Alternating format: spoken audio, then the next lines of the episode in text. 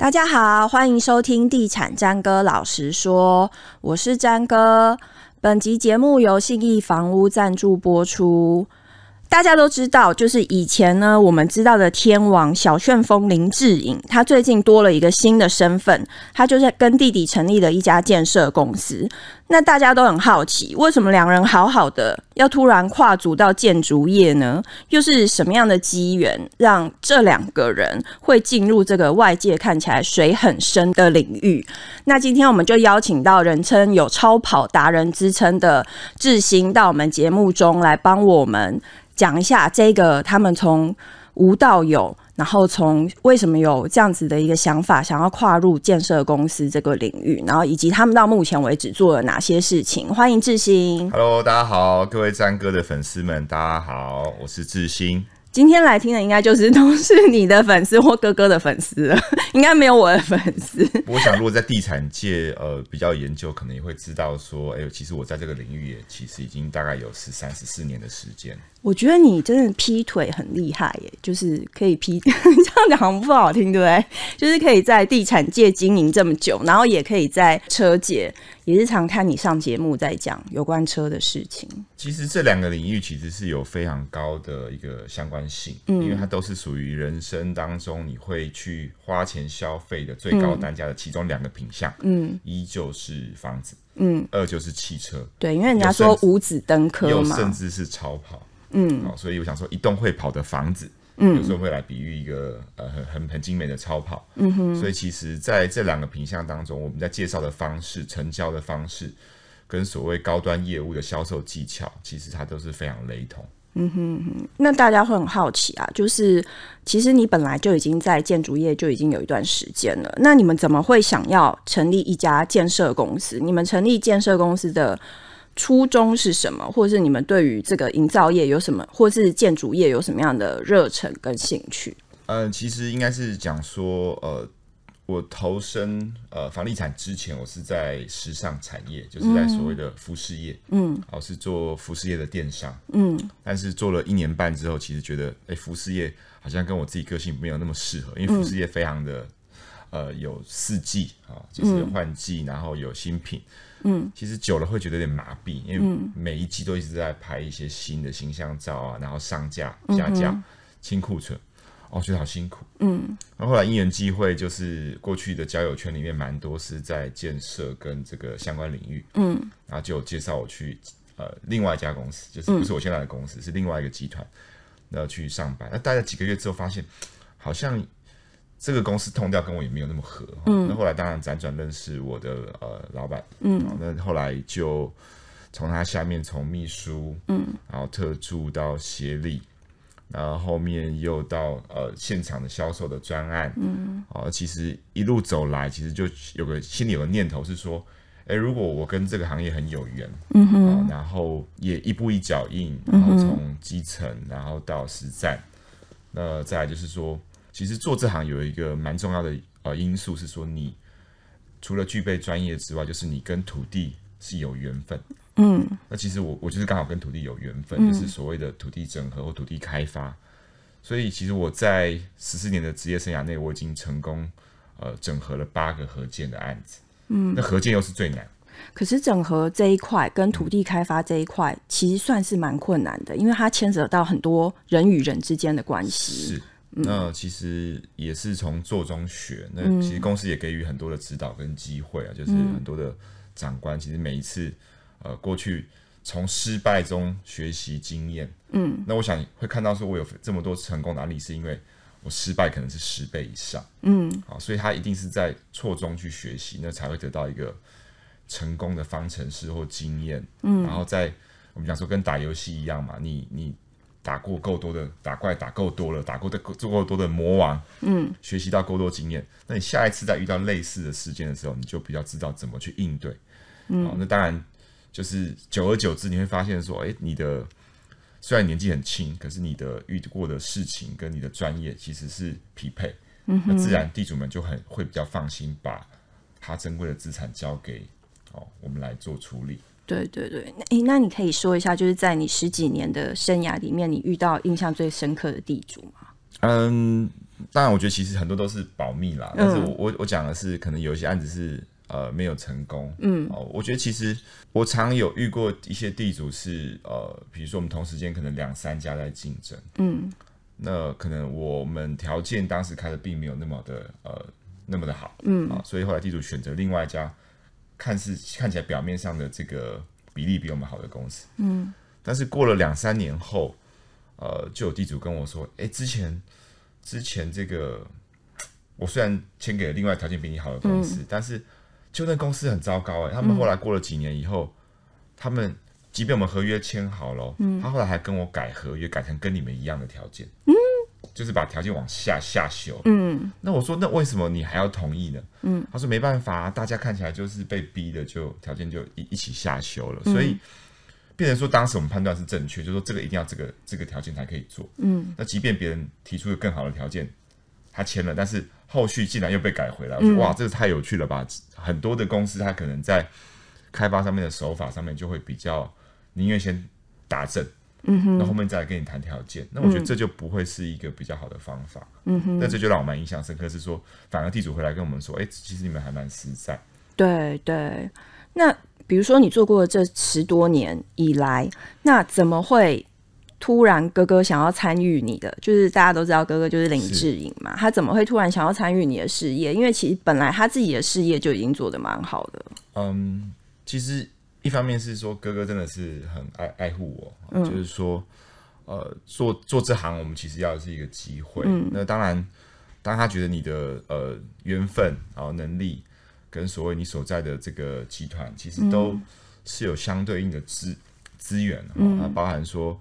诶、欸，后面还有个老板们在就是辅导着你，然后觉得说，诶、欸，那这个如果这是一个机会，嗯，那是否就是一起来支持一下这样子的创业的机会？嗯、那当然，最重要的是我的老板也给我一个蛮大的空间，嗯，然后呃一些很大的指导，嗯，然后还有集团的资源。那在这个情况下面，我哥看到的是一个。未来的可能性啊，就是说他觉得，哎，弟弟在同一个公司、同个工作，好一个公司待了超过十呃七八年以上啊，他就在六年前觉得说，那如果你有这个心，老板也支持，他就说是他也愿意一起来做这件事情。嗯哼，那他过去有接触过相关的领域吗？还是也是小白兔？其实我觉得他还蛮懂房地产，那，只是说。他他自己本身是以演艺事业为主，他并没有从这上面有什么获利啊，或者他比较没有靠这个在赚钱。嗯，所以他，但是他有投资一些房地产。嗯，啊，不管是呃，可能大家新闻都可以 Google 出来，他要买一些呃，比如说 大级的对对个案哦。那我想这个就是他眼光蛮独到，因为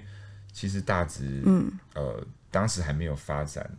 的很完整的时候，他就已经进场。嗯哼，所以我觉得他其实也是跟土地有一点缘分。嗯哼，啊，所以其实我们两个加在一起，哎，两个觉得我们两个都对土地很有缘分。嗯，那加在一起就觉得好像一加一一定会大于二嘛。嗯哼，那同时就有集团资源，所以加在一起一起来做一件事情，我觉得也算是兄弟齐心的一个的表现，一个佳话吧。对对对，所以你们两个后来就是在是在二零一八年成立了建设公司嘛？大概二一。一七到二零一八，二零一七到一八，其实到现在也四五年了。对，所以在这四五年的过程里面，主要你们公司你是负责什么样的部分？然后哥哥又是负责什么样的部分？对，呃、对内对外之类的。我其实就是负责所谓的专业经理人，嗯，就是所谓第一线，呃，开所谓的说明会啊，嗯、改建说明会啊，嗯，或是直接跟地主拜访，嗯。那我哥哥角色比较。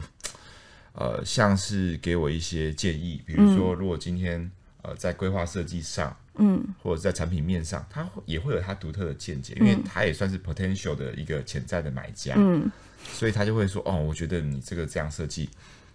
我就不会想要买，嗯，那我觉得这个就很棒，因为这观点就不会是从、哦、一个消费者，从消费角度去切，嗯，那再来是说。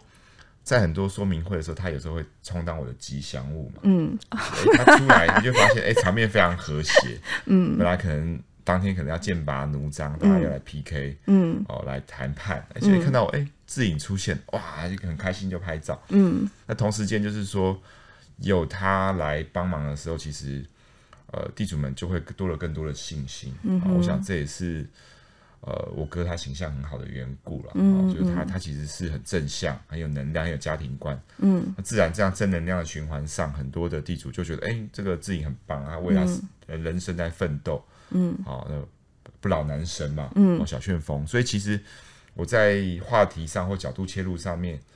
跟地主在聊的过程中，他们会觉得说，哦，那这正能量的搭配是对，他也会比较愿意。呃，来合作或继续在做进一步的生态。嗯哼。可是说一句老实话，就是当时你们在成立这个建设公司的时候，我们就是跑房地产的记者就会觉得说，哎、欸，那艺人来投入这个产业，会不会是玩票性质啊，或者什么？那时候就有这样子的猜测。可是其实到现在四五年，你可以帮我们讲一下，就是建设公司到目前为止做了哪些事情，或者是有成功了哪些案子吗？呃，目前有谈成的，就是有三个。危老的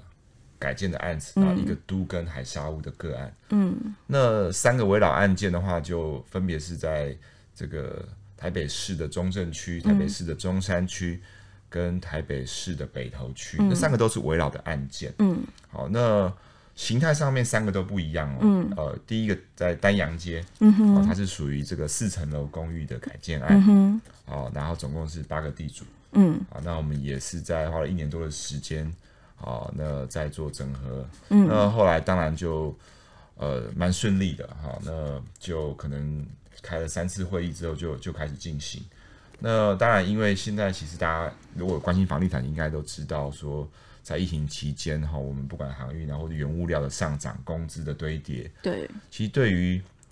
呃成本的控管其实是比较困难，嗯，所以像。我们丹阳街跟朱伦街这两个个案，我们就是直接就先行开工。嗯，好，所以目前丹阳街部分是盖到这个六楼左右。嗯嗯。好，那朱伦街的话，是它原本是一栋透天的别墅，是一个家族所持有。嗯哼。那后来也是跟我们做改建。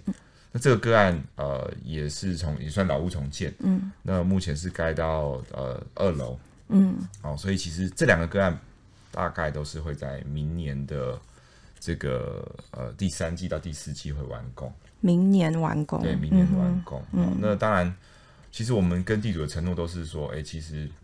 毕竟公司也成立了一段时间，那其实呃，个案上一定就是要持续的有进度，即便我们遇到疫情，嗯，好、哦，这是对于创业家来说是不管各行各业都很大的打击，但是我们还是要持续稳健的往前走。嗯，那第三个个案就是在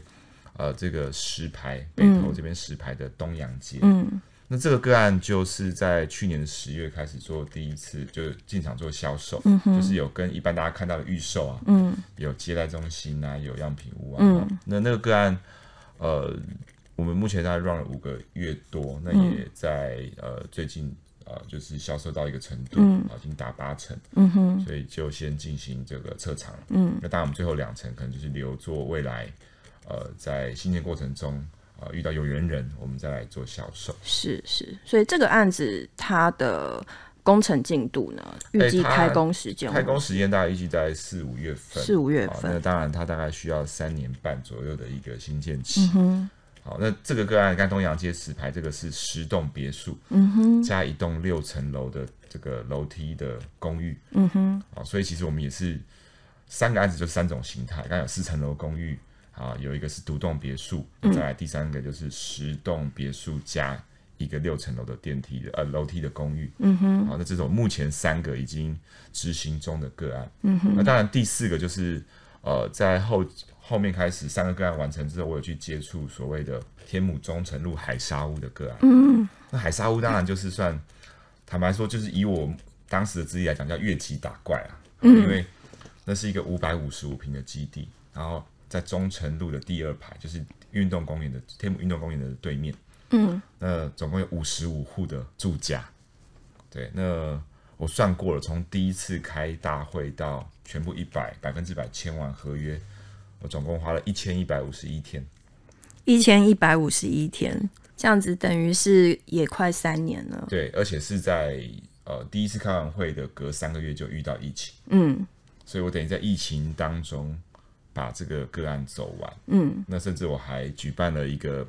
当时因为疫情有一个室内有一个人数的限制，嗯，我还在中庭举办了户外的说明会哦，因为室内有限制，所以是在户外，在户外，那大家戴口罩，然后用麦克风，那所以其实会是一个蛮想起来会是一个蛮有趣的体验。这个案子会算是你们目前为止比较成型的四个案子里面基地最大的，基地最大，量体也最大，因为它原本是五层楼的十十一十一栋连栋五层楼的公寓，嗯，那总共五十五户，然后它又是海砂屋，嗯，然后屋况真的没有很好。嗯哼，那大家也都很急迫。嗯，每次遇到地震，那大概我的手机就会响，就会担心害怕。担心害怕。嗯，他们屋况最差是到什么？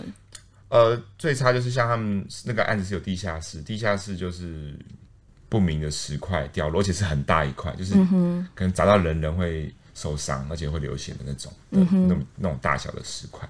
就不明原因就掉落，嗯哼，那这种其实就是你可想而知，说如果地下室会掉，可能家里面也会掉，嗯哼，所以自然他们就呃也蛮多长辈住在那边，他们就很担心，是说我、哦、到底能不能承受呃更大的地震，或者是说房子已经都过了这么久的时间，会不会还撑得住？嗯，这个就是我们也是在跟时间赛跑。对对，其实遇到很多这种都跟重建啊，或者是那种海沙屋的个案，很多时候是卡在老人家的一个想法。有的老人家会觉得说，我都已经住了这么些年了，然后我也不知道等不等得到房子重建，所以反而他们都跟的意愿就不太高。对，我们通常有遇到有些反应是这个状况，这样子。主要是改变现状，嗯、因为毕竟。在一个区域住了哦三十年五十年，嗯，哦、你你说每每天早上就要去菜市场，好、哦、下午就要去公园运动，嗯，当你想说我的生活在某一个年纪之后还要改变，你自然就觉得感到非常的惶恐跟害怕，嗯，所以我觉得呃长辈们遇到这样的事情，我们都还是尽量呃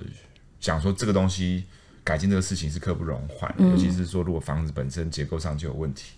哦，你再不去做处理。即便留到下一代，也不会不一定会有结果。那我们不如就是在我们能把握有限看得到的的时间时光内，把一起大家众众志成城哦啊，齐心把这个事情谈到一个定位。嗯嗯，那至少呃期待说真的，哎、欸，呃，在一定的时间内赶紧赶紧处理，赶紧动工，赶紧可以住回来新的房子。嗯嗯哼，那其实内政部有一个数字统计，台北市像你们案子几乎都在台北市嘛，台北市的案子其实大概有七十二趴的建物，它的屋龄是三十年以上，它的比例算是六都里面最高的。你们认为啊，就是在你们接触到的地主里面，大家对于危老重建或是都更认知普遍是什么？然后造成你们在谈这个都更重建，或者是谈一些海砂屋的时候，阻碍通常是来自于哪里？我觉得议题很大哈，嗯、但是我讲一个比较呃基本的概念是说，嗯、其实以我们目前呃就是特别是建商在推动所谓都更或危老的速度来讲，其实缓不济急，嗯、呃，因为呃既有的一些都会区。哦，这一些既有的地主或者说既有的住户们，其实他他的生活是相对安逸了。嗯、哦，那当然，我觉得这有分轻重缓急，嗯、就是说有一些像有电梯的华夏，嗯，我觉得它这样它的次序就会放比较后面一点。嗯、那比较说需要急迫性改进，就是像三楼、四楼的这种老旧的公寓，嗯、其实它会蛮需要，因为它只有楼梯，嗯，它没有电梯，嗯，那很多长辈们就说哇，这个。我到了六十岁、七十岁之后，其实他没有办法爬楼梯。即便你装那种，有一种是这种比较辅助型的这种楼梯升降式的，但是那个其实做起来没有那么安全。嗯，哦，所以其实台北市也有推出一些电梯的这种加装的装，那你可想而知，一个旧公寓要装电梯，它有很多基地的限制，它有基地的限制，然后再来是它费用非常的高，好高到你可能觉得哇，这个不如我把这个房子租给人家。嗯，我搬去有电梯的地方，所以反过回来，我们看这个事情是说，为什么现在这么难推动？因为如果你没有住在里面，你可能没有急迫性。嗯哼，那可能一楼也租给别人。嗯，那再来就是我们台北市最常遇到的嘛，你一楼有店面、有车库，嗯，就所谓的有呃增建嘛。嗯，哦，那顶楼又有所谓的。那个加盖。加盖，嗯、哦，那当然加盖可能你还租给别人，嗯、有盈利的收入，嗯，所以自然就产生一个蛮恶性的循环，就是，好，一楼有店面，顶楼有顶顶楼加盖，嗯，那在做改建跟做都更上面，就是你能产出的改建之后的这个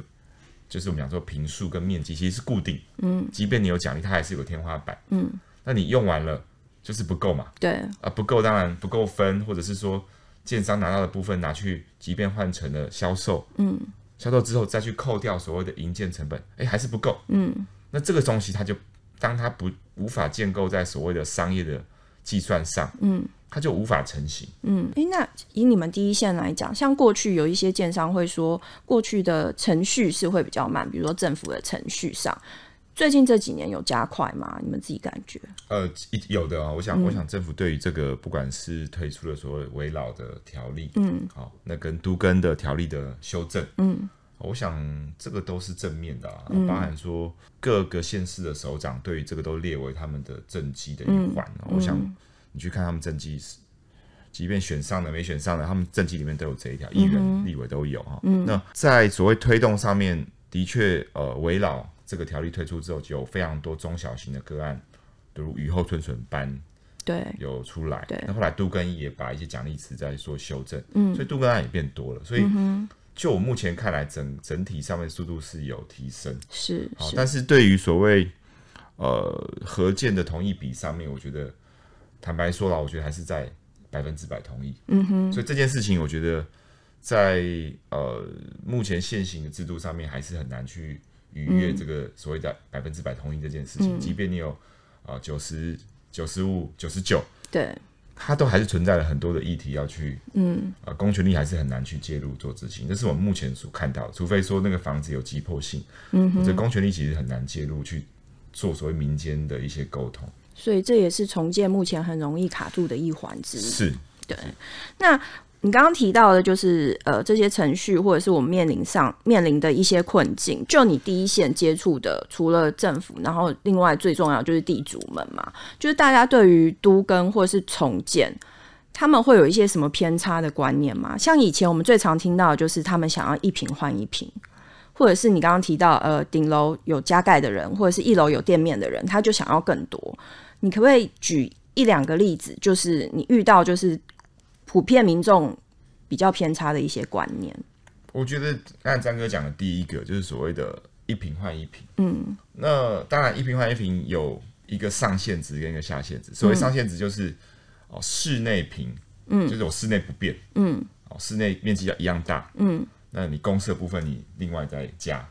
对，就是一般人一般的人概念想要的。在目前现行的原物料造价上，如果你是四层楼公寓，嗯，其实，在台北市住宅区很难做得回去，嗯，所以其实我们在做这个事情上面，一平换一平建构在你原本是呃两层楼公寓啊，嗯，还是你是商业区啊，那当然就很容易可以超过你原本的。室内面积，嗯，那如果你是原本就是啊五层楼、六层楼，嗯、或者是你住在八层楼的华夏，嗯，那还是期待说我要一平室内一平换一平，那本身就是很难做到，嗯哼，所以也有建商会说，哦，一平换一平可能是权状品一瓶换一瓶，嗯，啊，就是你的原本、嗯、那可能你的公设加上去之后，你室内就会变小，一定会，对，那、嗯、但是在这个架构下面，很多地主就会说，哇，室内变小，那我不要。嗯，对对，那这个第一关可能就很多案子可能就筛选一遍。嗯嗯，对。那你说到第二个层次，就是说，呃，顶楼加盖这个议题，我觉得是历史的工业。嗯，意思是说，顶楼还有分所谓的砖造，嗯，哦，木造的，嗯，还有甚至有真的就是像盖房子一样那样盖的。嗯，所以针对不同情况，其实对我们来讲都是非常为难，因为它是一个存在的事实。嗯。但是目前为止，它又是可以被做修缮，嗯，然后又合法的存在，嗯，所以其实对我们一般的民间来讲是没办法太有太多的方式处理这个事情，嗯，所以其实如果说这边政府对于违章有一个很明确的处置办法，嗯，其实坦白讲我们会比较。容易去做我这个。现在目前是没有明确的规范，是说像这样子的。他只有明确的说啊，你这个违章以后就不能再修缮，或是你转手之后不能再怎么样。但是相对而言，我想你应该也知道，说其实这个毕竟是别人的财产。嗯。所以当你说他的顶楼加盖，你你说哎这个东西啊，你未来不能再做修缮，其实很你很难去执行这个任务。嗯哼。当然现在我觉得比较好，是因为。政府他们有空拍机嘛？嗯，他一拍就知道你这个是有没有做一些更新。嗯，哦，所以其实我觉得在于顶楼加盖这个部分，很多地主就会说，哦，那我顶楼加盖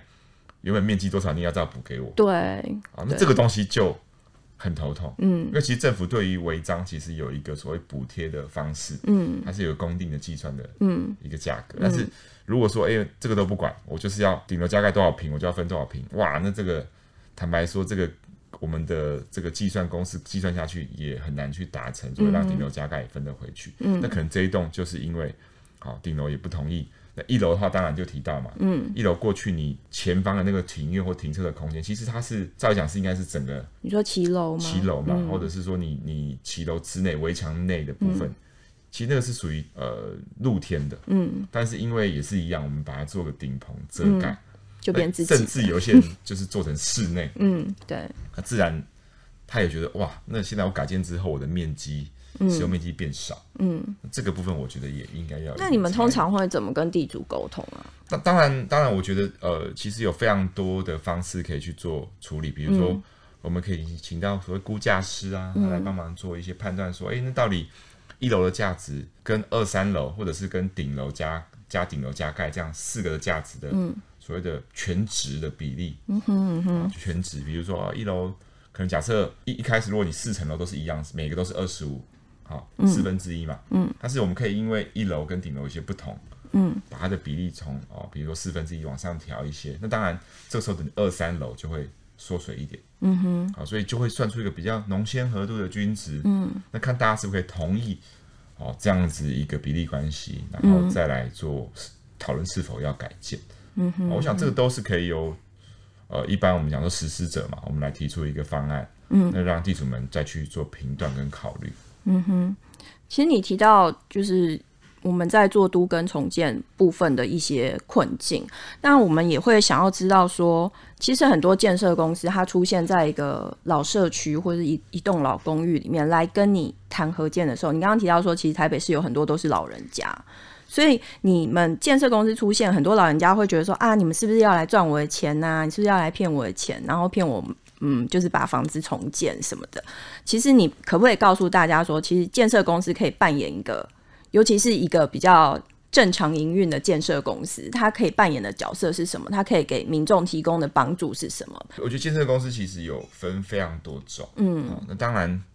呃，每一种形态都不太一样嘛。有、嗯、有一些人是投入所谓买地啊、从化区。嗯，好、哦，有些人是专门专精在所谓。啊，旧市区的开发，嗯，那当然，呃，我觉得住户们或者说有想要都更的人，可以先去了解说，哎、欸，来今天提案这个公司，它是属于哪一类型？嗯，它是属于呃品牌信誉佳啊，然后也有在成功的案例，嗯，或者是它只是一般所谓叫整合开发公司，嗯，就是它可能实际上它的资本额跟它也没有实际的案例，可是它很热心，它在做整合，嗯，好，当然整合完可能他会再去媒合帮你媒合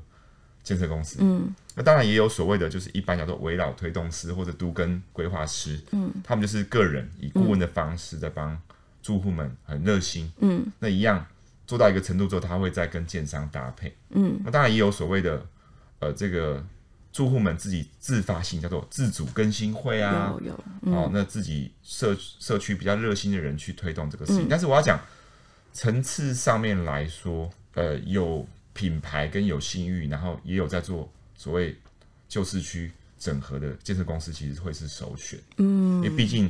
呃，这样的公司来，它有实战经验，嗯，它是正规的训练的，所谓的我们讲说房地产从业人员，嗯，来跟你们做提案，嗯，那再来是他的口碑信誉都是查得到，对。对，然后资本额跟他的呃这个营运模式，你也比较多案例可以去参观，嗯，所以自然这会是首选，嗯，当然不是每一个基地都。能刚好这么有有这个机缘啊，也有些基地因为它基地的大小啊、嗯、形状啊，或者是位置，没办法请教所谓的第一线、第二线，那 maybe 就会选择到第三线、第四线，或甚至说刚才提到说，真的啊，我们这边既然没有建商愿意来提案，或许我们地主这边自救嘛，我们组一个会，嗯，那请到一些相关专业的人士去做一些判断，这都是一个很好的方式。嗯，但是根本上面会产生一个比较头痛的问题是说，当品牌建商跟所谓的呃自己组一个更新会，然后找像一般还是会找建金公司来做。嗯，其实它的资源跟它可以卖到的销售的金额是不一样。嗯哼，因为毕竟就像各位自己在家做凤梨酥，跟你去买品牌凤梨酥，那个品那个价格会是天差地远。所以其实这个也是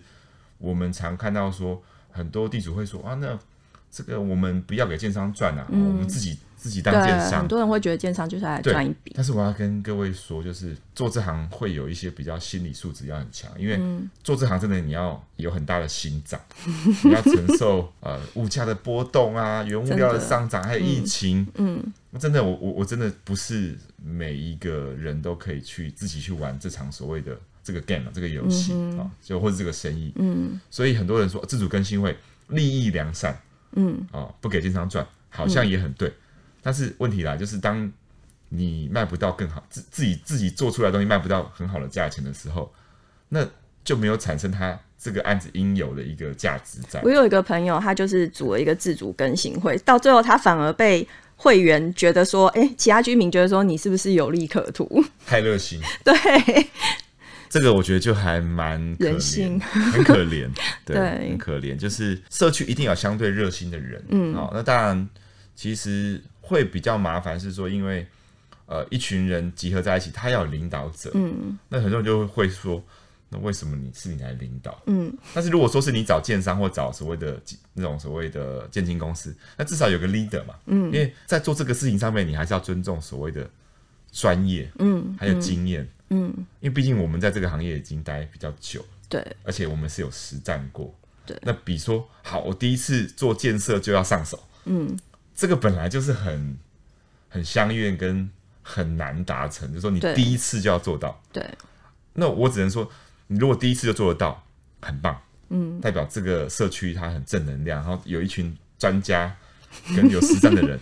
但是毕竟我们看到的这样的案例，少数。可以说是极少。嗯，那我觉得只有一种情况下是比较好，是说如果大家都住户们都愿意自己出钱来盖，嗯、那就没有销售的问题，嗯，就不需要去考虑所谓世俗销售的这种商业的这种模式，反正大家自己出钱嘛，嗯哼，要怎么盖都可以，对，那我觉得蛮支持，嗯哼，所以我常常去一些说明会，住户们想要自己做当建商，嗯、我说很好啊，你们就把那个营建费用大家除一除嘛，嗯。哼，然后大家自己付掉，然后换回来那个面积自己住。嗯，就没有问题。我觉得这个营建费用很吓人，你可能那个营建费用列出来之后，他们就吓到了。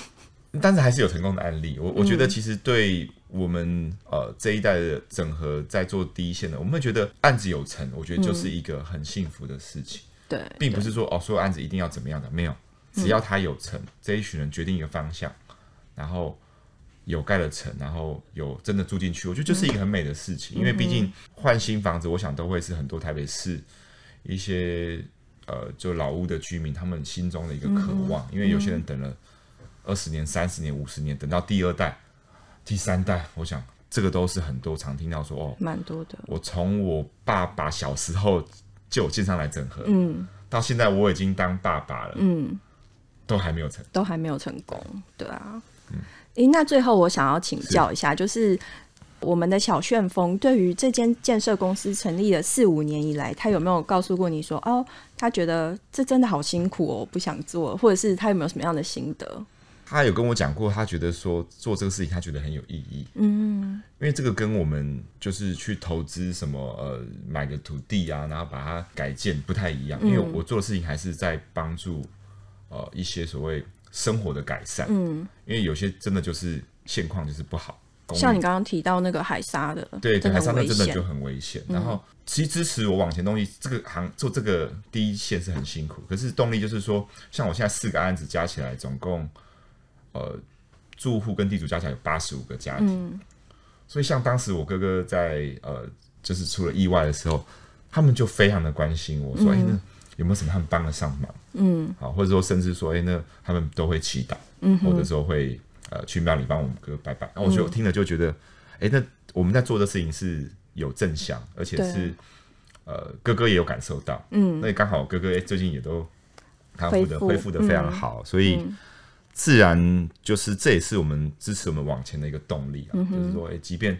呃就是很辛苦，嗯，然后会呃，即便说很多案子失败的远远多于呃成功的，可能 maybe 十比。十比零点几，嗯，哦，就是失败十个，成功可能零点几都不到。嗯、那但是我们还是觉得保有一定的热忱，就是每个案子到手上来，我们还是一样秉持专业的服务，嗯，然后专业，好，然后热忱，然后进退应对、礼貌，那去让每个地主感受到那样的我们的温度。嗯哼，好，但是我想这会是我们新一代在做这件事情的人，让更多人愿意被我们改变，即便属性不一样嘛，那在我手上可能没办法做，可能、欸、可能别人哎、欸、他愿意接比较小基地的规模，那可能他也可以来做。那至少我们已经做了一个很好的宣传，说哎、欸，其实这个行业大家不要害怕。对，好，其实改建真的。不用担心，嗯，啊，他其实只要大家众志一心，啊，那就是朝同一个方向一直迈进，我想都会有机会，嗯哼，在自己的